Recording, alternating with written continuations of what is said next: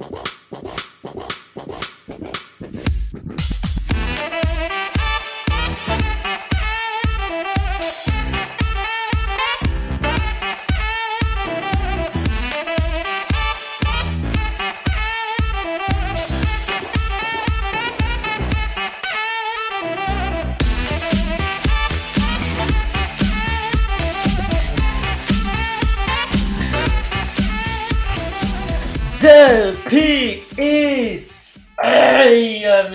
sejam bem-vindos a mais um podcast do On The Clock.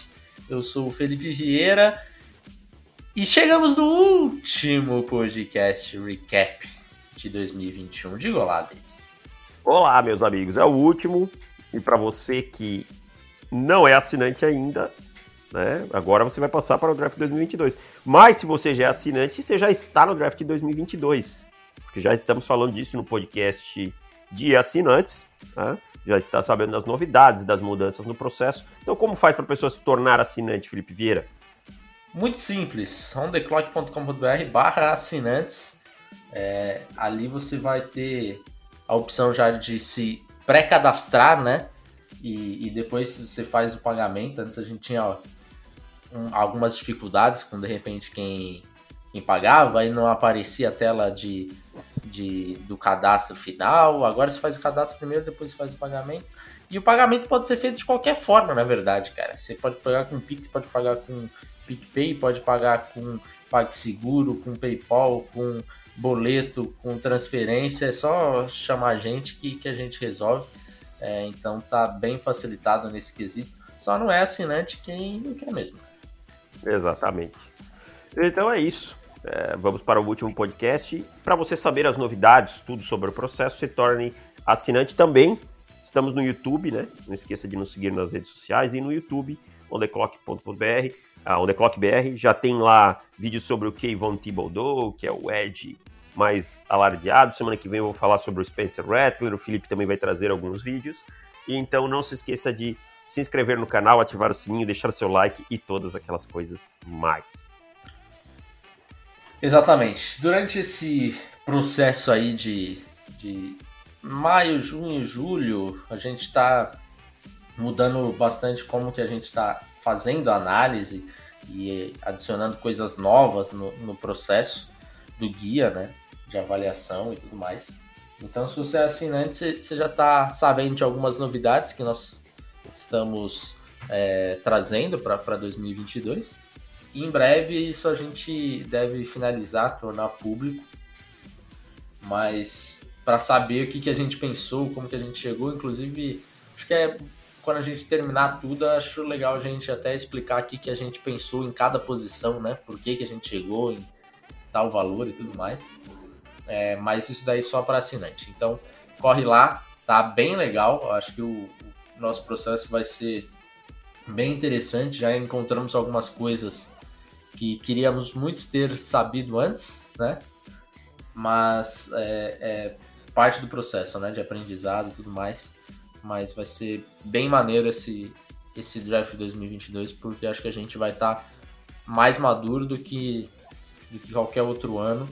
É, demor, demoramos para chegar ali, mas é aquilo que você fala. O futebol americano ele é um esporte que, se você achar que você sabe tudo e em algum momento, na verdade, você está sendo esmagado pelo próprio futebol americano, porque não perdoa esse tipo de gente no nosso meio, não é verdade? É verdade, ele muda a cada dia, você não pode ficar preso a dogmas e tal. Você tem que trazer sempre coisas novas, sempre se atualizar e contextualizar tudo e tal. A complexidade do futebol americano é muito grande e essa que é a beleza dele. Exatamente. Então vamos lá, meu caro. Temos comentários e depois a gente Temos. vai para para a AFC West, a última divisão de Draft Recap. Isso aí, temos um comentário aqui do Wesley. É, ele pergunta: é, Lawrence Taylor, maior defensor da história? Podemos, ao se aposentarem, falar em Aaron Donald e J.J. Watt nessa posição? Ambos se comparar com o LT? Bom, minha opinião, Aaron Donald vai acabar como o maior defensor da história, tá? Mas Lawrence Taylor fica um passo na frente de J.J. Watt. Acho sempre muito complicado comparar jogadores de épocas distintas, porque são realidades diferentes, contextos diferentes, mas é, acho que faltou um pouco de regularidade ao J.J. Watt, né? coisa que o Aaron Donald e o Lawrence Taylor tiveram maiores. E, mas acho que o Aaron Donald termina como o maior defensor da história, porque é uma revolução na posição de interior defensive lineman e tal, como o Lawrence Taylor foi. Mas acho que o Aaron Donald é mais impactante, vai, vai acabar sendo mais impactante. É, eu concordo. Acho que o J.J. Watt falta, faltou ainda dar alguns passos que eu acho que ele não consegue mais, mais chegar lá, sabe? Já passou o tempo dele, dele tá nesse patamar. É um cara de hall da fama, sem dúvida nenhuma, mas para chegar no, no patamar de Lawrence Taylor falta um pouquinho. O Aaron Donald eu acho que chega. Aí a gente precisa é, esperar mais um pouco só para ver a, a imagem, a figure, a fotografia completa, né?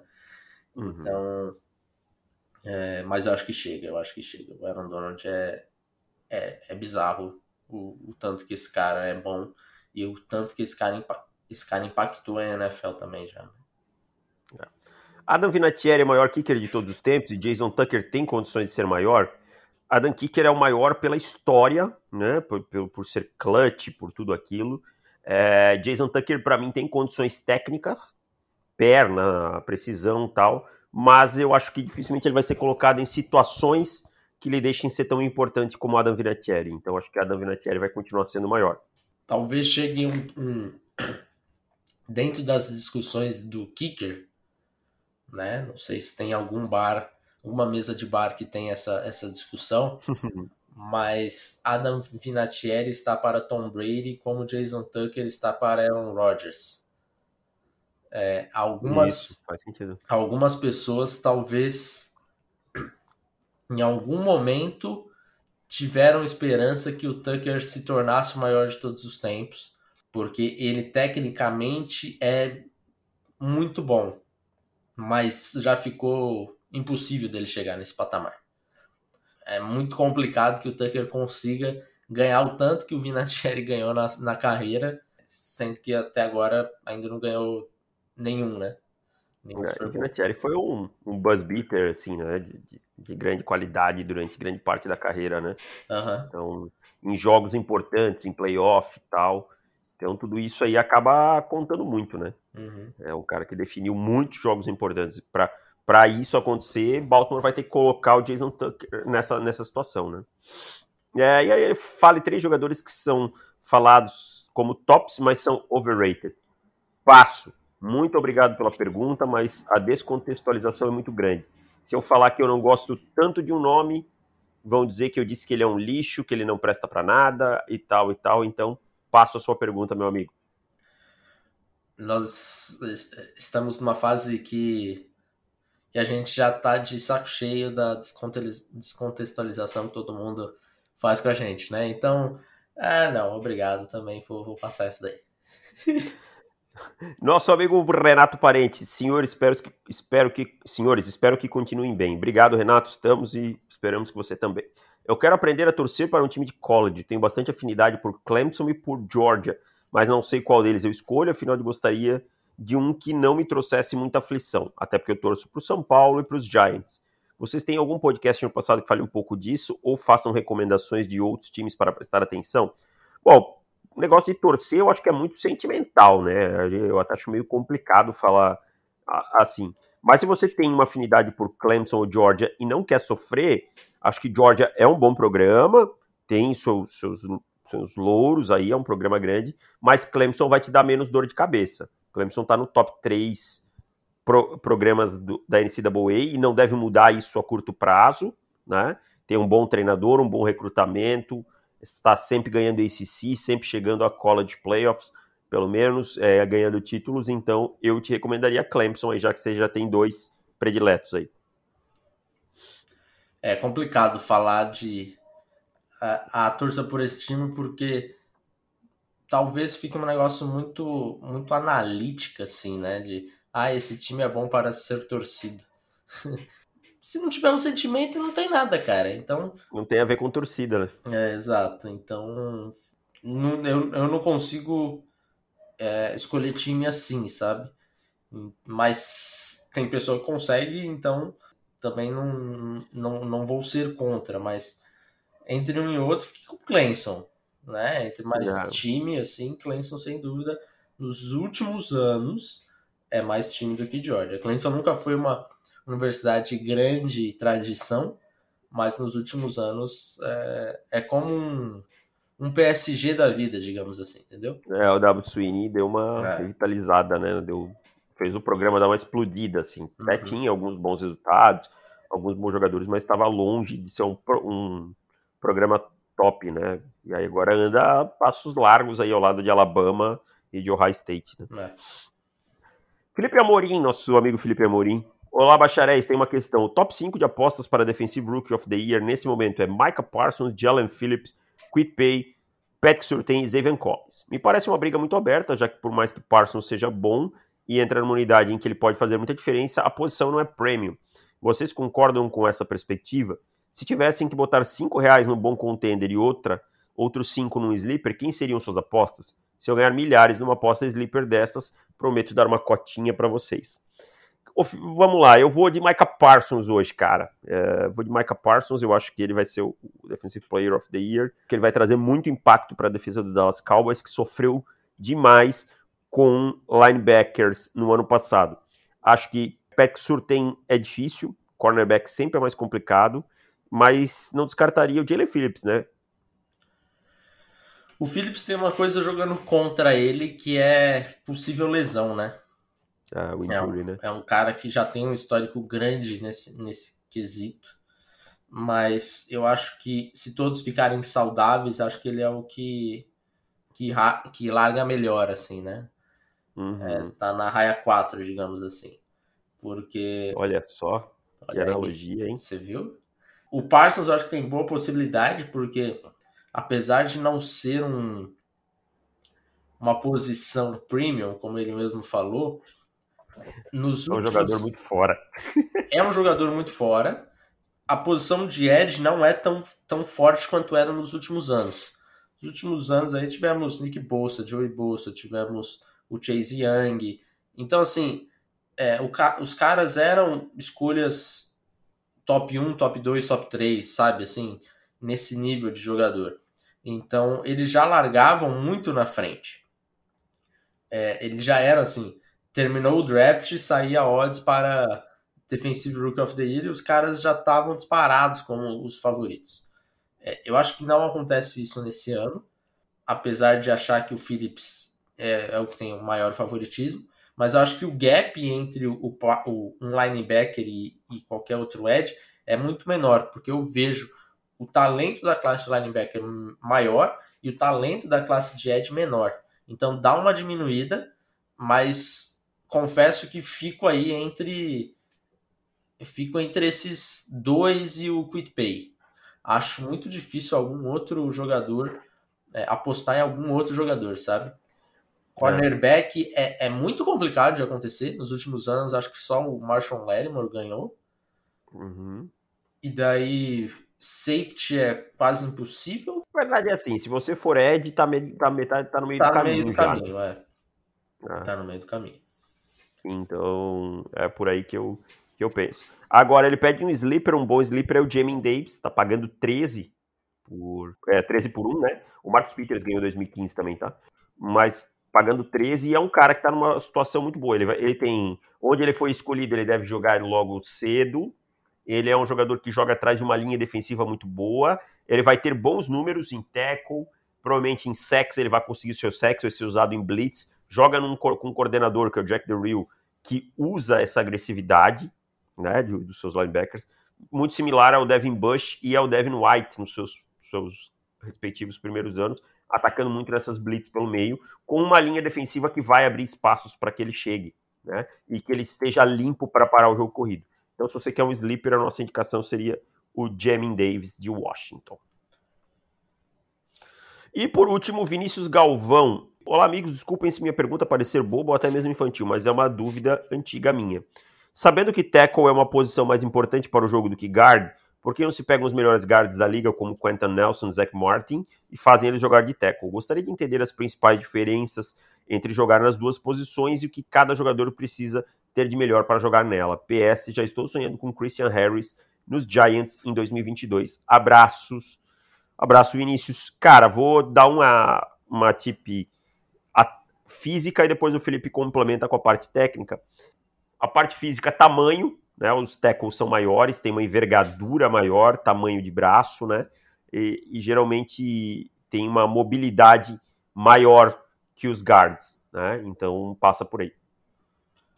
É, e daí acho que o outro grande ponto é a, a parte móvel, é que guards a gente vê pouco o cara se movendo lateralmente, sabe? E, e tackle ele precisa se mover lateralmente para o pass protection todo, a todo momento. Então isso isso pega bastante e junto com isso a envergadura do cara, né?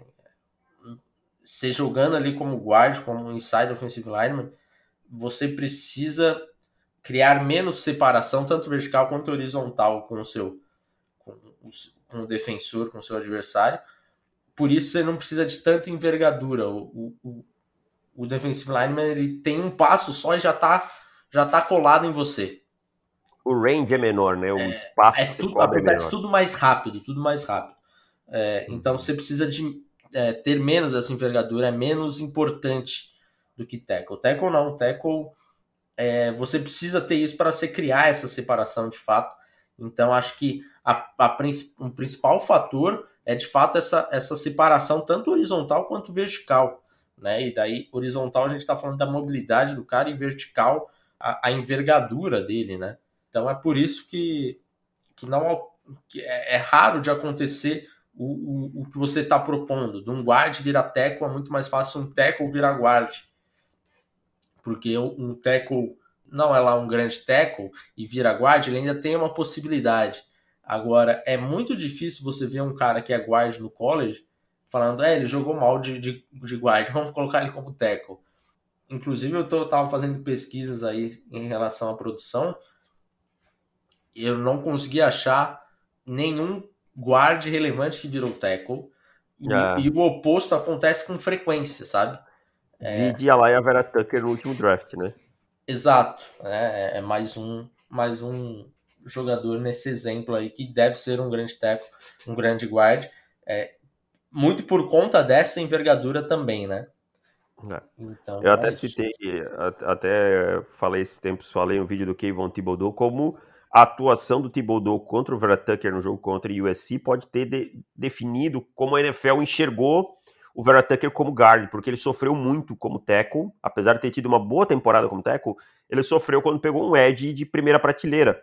Né? Uhum. Como isso pode ter feito a NFL é, olhar e dizer, não, realmente, ele vai render melhor aqui como, como interior offensive lineman, que é como ele foi draftado por Minnesota. Por Minnesota, não, desculpa, por, hum, pelos Jets. Jets, isso.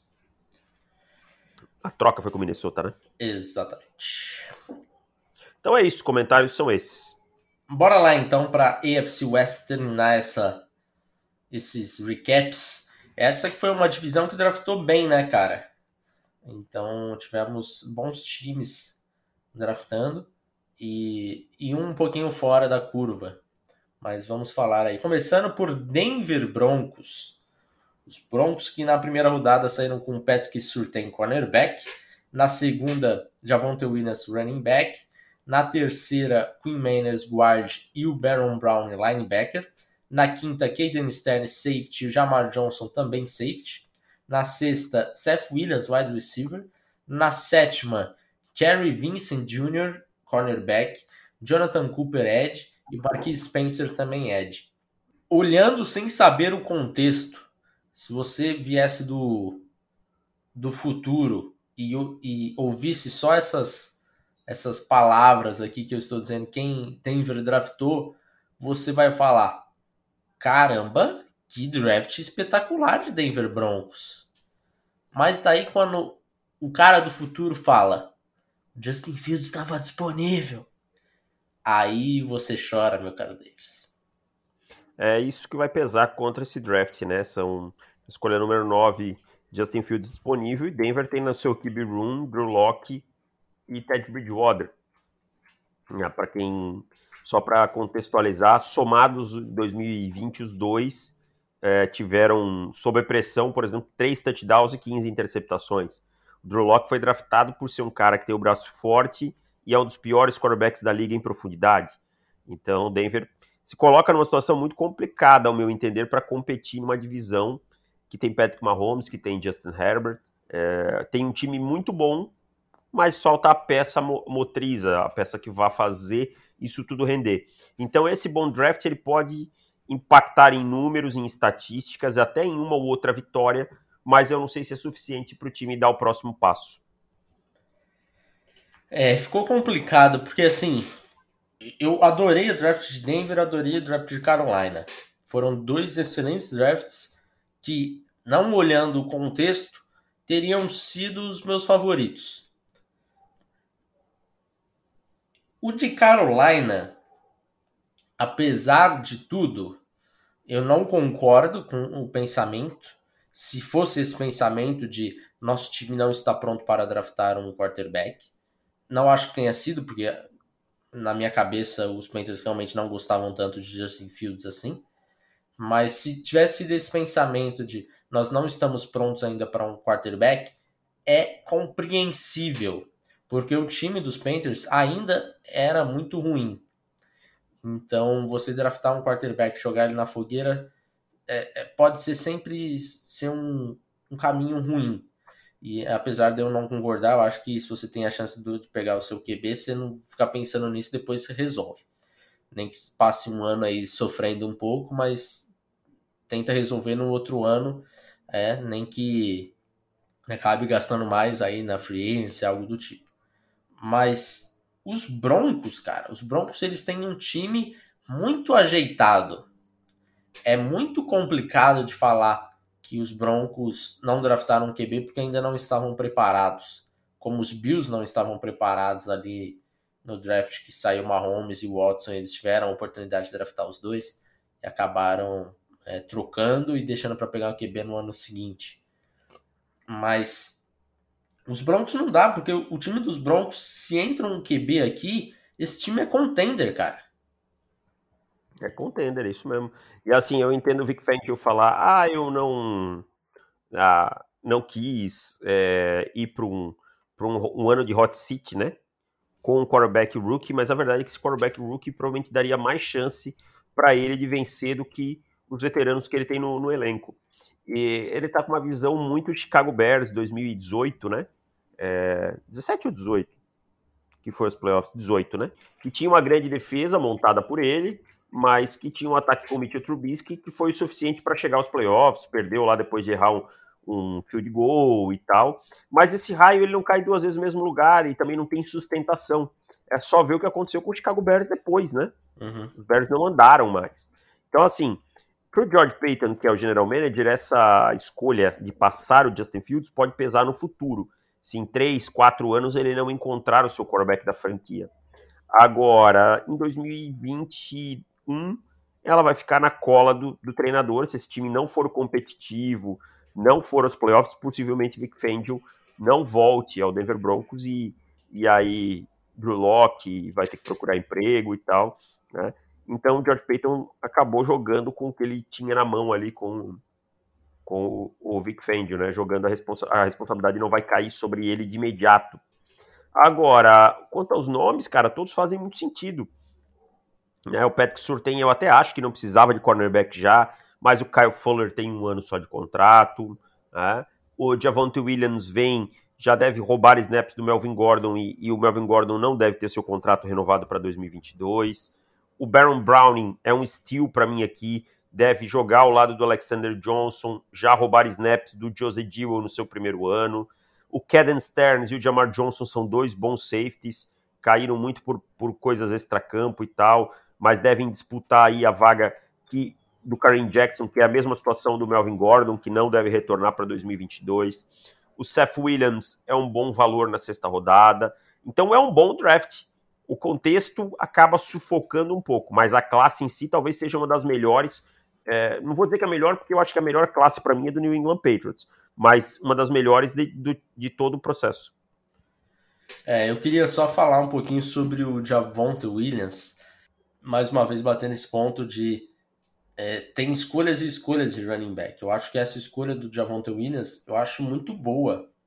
Assim, pelo o, o contexto faz muito sentido, o jogador faz muito sentido, o draft capital faz muito sentido, porque é, os Broncos eles estão nessa, nesse ponto de, de pegarem um running back se eles, se eles sentirem a, a, necessidade. Eu achava que tinha essa necessidade, de fato, porque o Melvin Gordon, como você falou, já está no seu último ano de contrato e eu já vejo ele um sinal de queda no seu, no seu rendimento. É... é assim, o Melvin Gordon tem um hype que para mim sempre foi excessivo. É um running back que nunca teve uma temporada acima de 1.100 jardas, cara. Hum. Entendeu? É, então, assim, sempre se colocou o Melvin Gordon numa prateleira, para mim, acima do que ele é. Sim. Ah, o Melvin Gordon, o Melvin Gordon. Segura lá, brother. É um cara que sempre tem problemas com fumble, especialmente na, dentro da red zone, né? E nunca provou ser. Teve lá um jogo lá no college de 400 jardas e eu acho que vive muito daquele hype, sabe? É um bom running back, mas é só um bom running back. É. E, e assim, a escolha do, do, do, Williams na 35 não é que, ah, é segunda rodada, aí pode. Na 32 não pode, mas na 35 pode. Não é isso. O contexto faz muito sentido para Denver. Tem aquela diferença entre, ah, ah, lá na 24 você tá reclamando que, que draftou é, running back, na 35 tá elogiando. Na 24 eu acho que tinham posições que fariam o time de Pittsburgh é, ser muito melhor. Aqui na 35, eu acho que não tinha tantos jogadores assim que fariam isso com o time. Claro que tinha alguns que talvez eu preferia, alguma coisa assim, mas eu acho que eles poderiam fazer muito pior com essa escolha. Porque o Javonte Williams é um baita jogador, os Broncos tão, são um time acertado, e, e não tinha uma grande necessidade na escolha 35 ali. Então, para mim, faz muito sentido. É, eu não gosto de running back quando é draftado alto e quando você enxerga um, um, uma necessidade gigantesca. Uma ponte de salvação, né? E, isso ele, também. Ele não pode porque, ser uma ponte de salvação, né? É, Najee Harris tem sido visto como isso, né? Não, não é bem assim. É, e isso causa até um problema extra, né? Que é você alimentar ele excessivamente. Alimentar o jogo terrestre de forma excessiva para fazer valer essa escolha. E daí depois. E tem essa pressão, né? E tem claro pressão, que tem, claro que tem. Chega no final da temporada, aí fala: ah lá, teve 1.200 jardas, olha como valeu a pena. Aí você vai olhar a quantidade de carregadas e você fala: é, teve um, um aumento excessivo de carregadas aqui, que poderiam ter sido passes. Tudo bem que o Big Ben não é lá um. um Mas mesmo assim, para você ganhar, você tem que passar, não importa. Né? Exato. Né? E você vai olhar o DR do cara, o, o EPA lá, é bizarro, né? É, e é baixo demais. Então, você ganhou jardas terrestres, mas você deixou de ganhar outras jardas é, passadas. Então, isso pode ser um problema. Vamos ver o que vai ser de fato, né? Mas eu acho que entra nessa pressão. Com o Javonte Williams não entra, não tem essa pressão. E todo esse contexto eu acho faz muito sentido aqui. Então é uma escolha que eu gosto é, aqui na, na 35 para os Broncos. É. E, e, é isso, cara. A classe é muito boa, jogadores que vão impactar e tal. Talvez não tenham resultado já com esse quarterback, é, com os quarterbacks que Denver tem hoje, mais uma manutenção dessa base para 2022, e aí sim a chegada de um outro quarterback, seja troca, free agency, ou mesmo um draft, pode ser que esse time vá mais longe. Olhando hoje, eu não enxergo esse time brigando por muita coisa, não. Uhum. Kansas City Chiefs. Os Chiefs que trocaram a primeira rodada, né? Deram um trade down aí é, na primeira rodada, é, que acabaram pegando o, o Orlando Brown numa troca com Você falou do do Orlando Brown, deixa eu só falar uma coisa rapidinho. Cara, tem um vídeo aqui no, no Twitter dos Chiefs que o Orlando Brown ele pula depois de um touchdown do, do Tarek Hill no training camp, no TA, uhum. sem pad, sem nada, né? E ele vai cumprimentar os dois, se trombam no ar, né? Cara, ele jogou o, o Tarek Hill mais ou menos uns 10 metros longe. Sério. Ele é muito grande, cara. Não dá para fazer isso com o Tarek Hill. Isso aí, pra se machucar, é um tapa. É muito bom, porque o Tarek Hill ainda fica estendido no chão, assim, depois, tipo... É. oh, meu Deus, o que, que aconteceu? Tipo, parece que um caminhão passou por ele. É, mas enfim, Orlando Brown já, já causando lesões nos seus companheiros de time. É, o Nick Bolton, linebacker na segunda rodada, o Creed Humphrey, center também na segunda. Na quarta rodada chegou o Josh Kaindó, é, edge rusher. Na quinta, Noah Gray, tight end. E o Cornell Powell, wide receiver. E na sexta rodada, Trey Smith, guard. Vou te falar uma coisa. Contando o Orlando Brown nesse, nessa classe aqui, é uma das melhores classes do draft também, que ninguém tá falando muito, cara. Exatamente. O Orlando Brown ficou num preço bem justo, né? Uma, uma escolha 31, tá ótimo, né? É um, é um bom offensive tackle. Você é, tinha problemas na linha ofensiva, você resolveu na free agency no draft. Acho que o Craig Humphrey é, um, é um, até um estilo ali na 63, mas a gente entende porque jogadores de interior linha ofensiva acabam caindo um pouco e tal e tal. O Nick Bolton é um linebacker que a gente gostou durante grande parte do processo, mas aí ele teve um, um Pro Day que mostrou que ele não tem tanto tamanho e tal, e é normal ele cair para onde ele caiu, acho que ficou um valor bem pago. E aí você tem Noah Gray, que pode se tornar um bom Tyre 2, e um Trey Smith, cara, que tudo bem, não teve lá o melhor 2020, mas na 226 é um excelente valor. Né? Uhum. Nem que seja para ser depth, nem que seja para ser profundidade na sua linha ofensiva, pode virar. Então eu gosto bastante desse draft, cara. É, exato. Esse, só para relembrar essa troca, foi o Orlando Brown, é uma terceira, o Orlando Brown, pela escolha 31 dos Chiefs. Os Chiefs ainda deram uma terceira rodada, uma quarta e uma quinta de 2022. Em troca, pegou o Brown, a segunda rodada desse, do, desse draft, que foi o Nick Bolton, e uma escolha de sexta de 2022. Então, Basicamente foi esse trade down aí da, da primeira, da 31 para 58. Deu a escolha de terceira rodada e uma de quarta.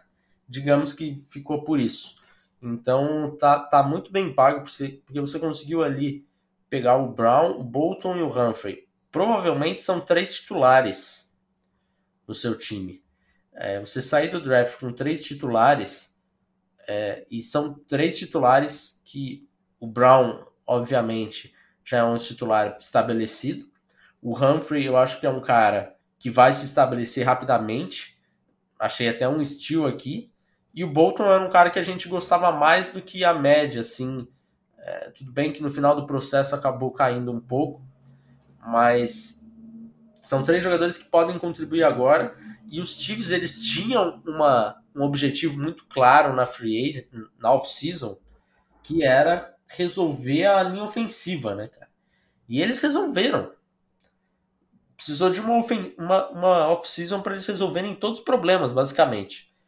Né? É. Então, acho que os Chiefs aí saem bem satisfeitos dessa off-season. O Mahomes sai bem satisfeito, porque era o que precisava ser feito e, e foi o que acabou sendo feito. É, não, o time foi muito bem, assim, eh, na, nas escolhas e tal e mais forte do que nunca na briga para voltar ao Super Bowl, para jogar mais no Super Bowl, né, cara? Para mim é... Quando eu olho para a AFC, eu entendo os Bills indo forte, os Ravens fizeram reforços, os Browns cresceram muito no último ano e tem um bom time, mas eu não consigo não colocar como favorito Kansas City Chiefs, e muito por conta desse draft também. Uhum. É, para mim, se, se antes tinha uma esperança dos outros times, porque a linha ofensiva dos Chiefs realmente deu uma queda é, grande, né? Quando saiu, saíram os dois tackles, agora fica difícil de falar que, que não é o grande favorito mais uma vez. Vamos lá, então. Kansas City, vamos para Las Vegas Raiders. Aí ah, yeah. tá o ponto fora da curva, né? É bem fora da curva. É. Aí temos Alex Leatherwood na primeira rodada, offensive tackle. Trevor Merrick, safety na segunda rodada. Michael Kunz, edge. E o Divine Diablo, safety na terceira. Na quarta, Tyree Gillespie, safety. Na quinta, Nate Hobbs, cornerback. Na sétima, Jimmy Morrissey, center. Cara, os Raiders, antes de mais nada, é importante a gente deixar claro, eles têm um processo diferente da maioria dos times e muito diferente do que a gente enxerga como é, os preceitos de scout que a gente usa, né? Isso é bem claro, assim, eles pesam o peso deles de caráter, de onde o cara jogou, de disponibilidade, de atributos físicos, desculpa, são muito grandes para os Raiders do que para a maioria dos times e também para nós.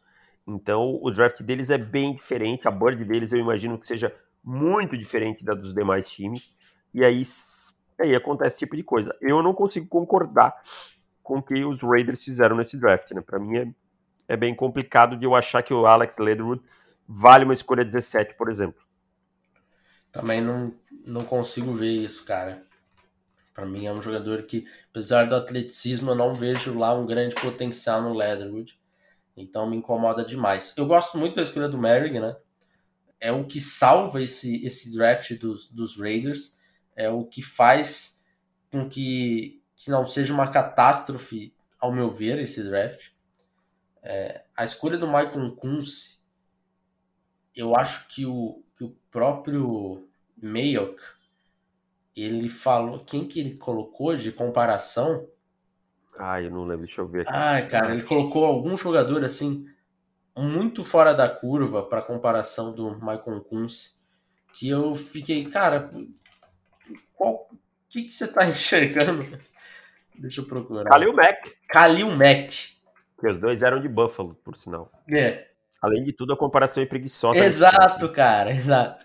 É, pô, comparar o Michael com Kalil Mack, eu sei que ele falou, não, estou querendo dizer, não sei o quê, mas em algum momento você olhou o Malcolm Kuhn e lembrou do Kalil Mack. Isso para mim já é grave por si só. É, primeiro assim, o Kalil Mack era um prospecto sensacional, né, cara? Uhum. Tipo, estamos falando de um prospecto elite, um cara que foi cinco, né? Foi cinco, né? Foi, foi, foi cinco. Vindo de Buffalo. Ah, então você imagina um cara vindo de uma universidade pequena como Buffalo para conseguir chegar na na 5. Ah, então, é, era, era outro bicho, eu não sei. Então é isso que, que incomoda, a gente não consegue enxergar essas coisas, sabe? E Só que dentro de campo não tem dado certo também, né? Sejamos justos. As últimas classes dos Raiders não renderam em campo até agora, né? Quando o Gruden chegou, a gente até criticou bastante a, a chegada dele. É, e ele mostrou até um, um, um mínimo que em alguns momentos surpreendeu a gente. E falou, é, talvez ele não seja tão ruim assim. Mas, cara, é muito pouco, sabe? É, não é um time que tá. que ele mostra uma consistência ano após ano que você fala, pô, agora resol vai resolver isso daqui, vai melhorar o time e vem forte para essa temporada. Porque ano após ano eles falam assim, ó, resolveu um ponto desse time e agora tem uma outra fraqueza. Aí o que, que o, os Raiders fazem? Eles estragam o que eles tinham feito, que tinha dado certo, e querem refazer aquilo. Então, assim, o, o ponto dessa off-season é vamos resolver a secundária. Beleza, chegou o Trevor Merrick, o, Dia o Diablo, o Gillespie. Beleza, resolveu. Só que agora você tem que resolver de novo a sua linha ofensiva que tinha teoricamente sido resolvida. Aí, é. no ano que vem, vai falar: é, ó, resolvemos a posição de safety que era algo que atrapalhou a gente em 2019, em 2020 e 2021 foi boa. Eu não duvido nada de em 2022 estragar com a secundária de novo e, e falar: agora nós temos que resolver de novo a secundária e resolve um outro problema agora a gente tem linebacker resolvido. Aí em 2023 estraga os linebackers. Sabe, assim, não tem uma consistência que você olha e fala, esse time vai chegar em algum lugar. Eu acho que esse time vai ficar patinando pro resto da vida, escolhendo naquela escolha que não vai fazer uma grande diferença, a escolha 17, na 15, na 20, sabe? E vai ficar por isso, cara. Então, é o famoso limbo que a gente detesta, que a gente teme, né? Eu acho muito perigoso, cara onde que os Raiders estão caminhando, para onde eles estão caminhando. É verdade, concordo com você. Olha, eu só fui olhar rapidinho aqui, 2018 é o primeiro draft do John Gruden, né? São nove escolhas. Colton Miller, que fala-se muito que o Colton Miller se pagou e tal, eu acho que pagaram caro nesse contrato de renovação dele. É, inclusive, tá inclusive, estatisticamente, é um cara que cede muita pressão, muito hit, muito hurry, muito sec. É. Então, Brandon Parker. Lá... Brandon Parker e Marcel Eitman seguem no elenco. De nove jogadores, já não vão para a quarta temporada seis. Tá? Então, prova que os drafts do, do John Gruden não têm sido é, efetivos em campo, né? O Brandon Parker é um offensive tackle que também não é grande coisa e tal. Né? É. Então, não tem conseguido ter resultados, cara. Ah, o, o Aaron Ruggs ainda não teve tempo. Concordo, pode ser que se desenvolva e tal. Mas a primeira temporada do Aaron Ruggs e do Damon Arnett não é nada espetacular e nada animadora. Principalmente do Arnett foi muito ruim. É. Né? O Lynn Bolden foi uma escolha de terceira rodada que foi trocado no meio da temporada. No meio não, antes de começar a temporada. Antes de começar, tá certo, é verdade. Então, assim, nada me anima muito nesse draft a não ser Trevor Merg. Acho que ele sim pode ter um impacto é, imediato, ser um cara para cuidar do fundo do campo e tal mas o processo dos Raiders não me agrada em nada. É, também me incomoda demais. É, o processo como um todo, isso de ah, a gente conseguiu, parece que nem quando eles conseguem acertar, se você esperar mais um, um pouquinho, eles vão, vão dar um jeito de, de, de achar, estragar, estragar esse, esse acerto. Eu adoro John Gruden, John Gruden personagem, né? Mas o John Gruden, treinador, para mim. E ele entende de futebol americano, mas talvez o ego e a teimosia dele estejam colocando ele numa situação bem complicada. É. Agora, agora, deixo claro aqui que sou pró-Gruden. É, Gruden QB Camp foi uma das melhores coisas que já, já teve na mídia de futebol americano. Não, o Gruden no time dos outros é ótimo. Não, e o Gruden na TV é ótimo também, né? É maravilhoso, né? Porque as caras o Gruden, Gruden... O Gruden é o Luxemburgo, cara. Exatamente. O Gruden é um personagem maravilhoso. Cara, a, o Gruden, quando ele recebia os quarterbacks e tentava deixar eles em situação complicada, chamando jogada e tal, mas aí ele mesmo via que não era para fazer aquilo. Aí ele chamava, aí ele ajudava. Cara, era muito bom. Partindo então para Los Angeles Chargers. Os Chargers que pegaram o Rashon Slater, offensive tackle, na primeira rodada, Asante Samuel, cornerback, na segunda, Josh Palmer, wide receiver, e o Trey McKitty, tight na terceira. O Chris Rumph, edge, na quarta. O Brandon James, offensive tackle, na quinta. Nick Newman, linebacker, e o Larry Roundtree, running back, na sexta. E o Mark Webb, safety, na sétima. Também é uma classe bem interessante, mas poderia ter sido muito melhor se esse round 3 tivesse sido melhor aproveitado, você não acha? Porra, eu, eu ia dizer, esse round 3 foi aquela brochada, assim, né? é. né? Pô, Josh Palmer é muito fraco. para mim, fraco. É um wide receiver grande que não ganha bolas contestadas e não tem velocidade para produzir depois da recepção. Trey McKitty é um Tyrant que veio de Florida State para Georgia, mas também não teve produção nenhuma. Não, não dá para ver o que eles enxergaram nele. Não. Né?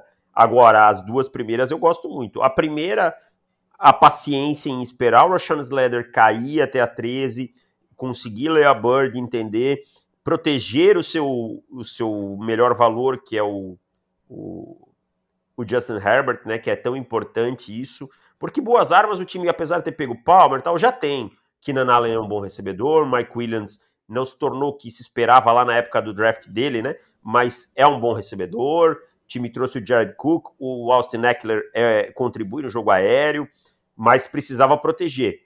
Trouxe Filler, trouxe é, Corey Linsley, trouxe a, já tinha o Bulaga, trouxe o Roshan Slater, então fez isso. Esteve com a mentalidade certa no começo do draft. E o Asante Samuel é um cara que casa demais com o sistema dos Chargers, né? É, e eu não posso deixar de falar de Chris Ruff, né? Sim, eu deixei. Eu, ah. eu, não sei se você notou que eu Falei só de dois e deixei é... ali a, é. a, a, bola quicando, né? Ah, eu tô muito feliz com o Chris Rumph saindo na quarta rodada. Eu achei que ele ia demorar mais para sair. É, mas os Chargers é que eles perderam o guia ali né, na, na terceira rodada, mas encontraram na quarta. Porque é um time que, que gosta de draftar parecido com o que a gente pensa, né? É sempre muito parecido com as, com as nossas birds. E o Rumph ali na quarta rodada eu adoro, porque é um jogador com uma técnica muito apurada, é, com bom atleticismo, com ótimo atleticismo.